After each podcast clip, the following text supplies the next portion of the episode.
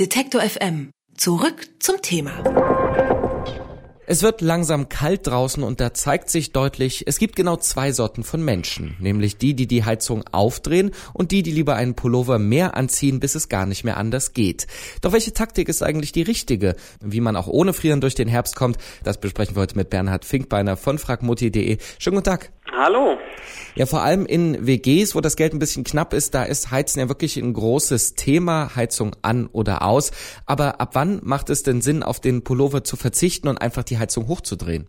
Das hängt mit der Raumtemperatur zusammen. Die sollte möglicherweise oder die sollte 19 bis 21 Grad betragen. Das heißt, wenn es kälter wird, dann sollte man auf den zusätzlichen Pulli verzichten und tatsächlich die Heizung anschalten weil wenn es zu kalt wird, droht eben äh, Schimmelbildung in der Wohnung. In der Tat wird es ja immer kälter relativ früh dieses Jahr und Wohnungen sind durchaus komplett ausgekühlt über den Sommer oder jetzt auch schon Herbst. Wie macht es dann eigentlich Sinn zu heizen? Erstmal auf fünf volle Pulle hochdrehen und gucken, dass es überhaupt warm wird oder langsam? Das kann man theoretisch schon machen, aber auf Stufe 5 äh, hochheizen verbraucht mehr Energie. Besser ist es, Stufe 2 oder 3 eben langsam hochzufahren und dann eben so regelmäßig zu heizen. Das ist auf jeden Fall energiesparender. Es gibt ja auch noch viele Altbauwohnungen. Wie verhindere ich eigentlich, dass die Wohnung schnell wieder auskühlt, wenn ich zum Beispiel auf Arbeit gehe und die Heizung runterdrehe? Oder sollte ich sie lieber doch anlassen, zumindest auf einer niedrigen Stufe?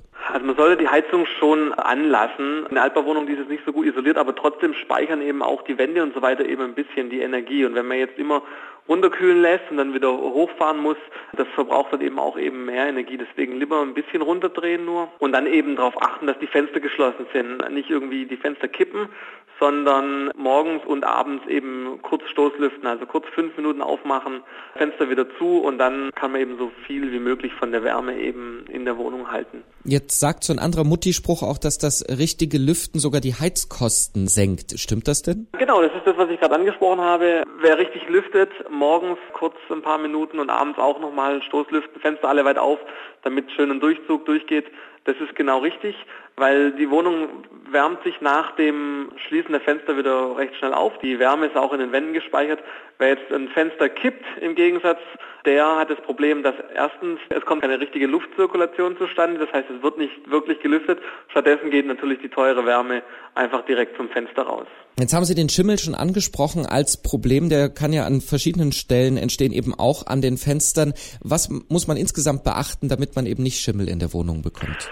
Das hängt mit der Luftfeuchtigkeit im Raum zusammen. Je niedriger die Temperatur ist, desto schlechter kann eben die Luft Feuchtigkeit aufnehmen. Und dann passiert genau das, dass sich eben Feuchtigkeit niederschlägt an Fenstern, an Fensterrahmen oder an Schwachstellen in der Wohnung, wo zu Kältebrücken entstehen.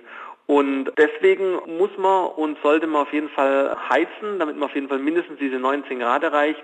Denn die warme Luft speichert die Feuchtigkeit wesentlich besser als jetzt kalte Luft. Und wenn man jetzt die Luft dann durchs Heizen erwärmt hat, dann kommt das Stoßlüften ins Spiel und die Feuchtigkeit wird sozusagen aus dem Fenster rausgeweht. Und dann kommt kalte, trockene Winterluft wieder rein. Die ist trocken, die kann sich wieder erwärmen, die kann wieder die Feuchtigkeit in der Wohnung aufnehmen und beim nächsten Stoßlüften verabschiedet sich die Feuchtigkeit. Idealerweise sollte man sich dafür so ein Feuchtigkeitsmesser, ein Hygrometer in die Wohnung äh, stellen. Der misst die relative Luftfeuchtigkeit und die sollte so zwischen 40 und 60 Prozent sein. Alles, was zu trocken ist, ist dann wieder ungesund für, für die Schleimhäute und so weiter. Wenn es mehr als 60 Prozent hat man eben die Gefahr der Schimmelbildung. Wenn ich in einer Mietwohnung wohne, dann habe ich ja nicht komplett alleine Einfluss darauf, wie warm zum Beispiel die Wände sind. Wie wichtig ist es dann eben auch, dass die Nachbarn richtig heizen? Muss man mit denen reden darüber?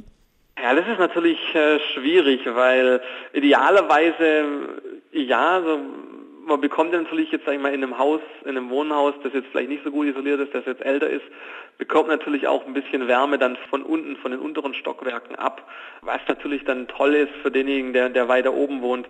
Andererseits halte ich es natürlich auch für sehr heikel oder auch ein bisschen schwierig, da mit den Nachbarn wirklich drüber zu sprechen. Klar, wenn das nachbarschaftliche Verhältnis das hergibt, dann kann man da auf jeden Fall drüber reden und ähm, kann sich dann eigentlich noch ein bisschen Energie sparen, sage ich jetzt mal. Heizen wird wieder ein Thema, denn Herbst und Winter sind schon da oder kommen auf uns zu. Und wie man das richtig macht, das Heizen, das haben wir besprochen mit Bernhard Finkbeiner von fragmutti.de. Vielen Dank. Sehr gerne. Alle Beiträge, Reportagen und Interviews können Sie jederzeit nachhören im Netz auf detektor.fm.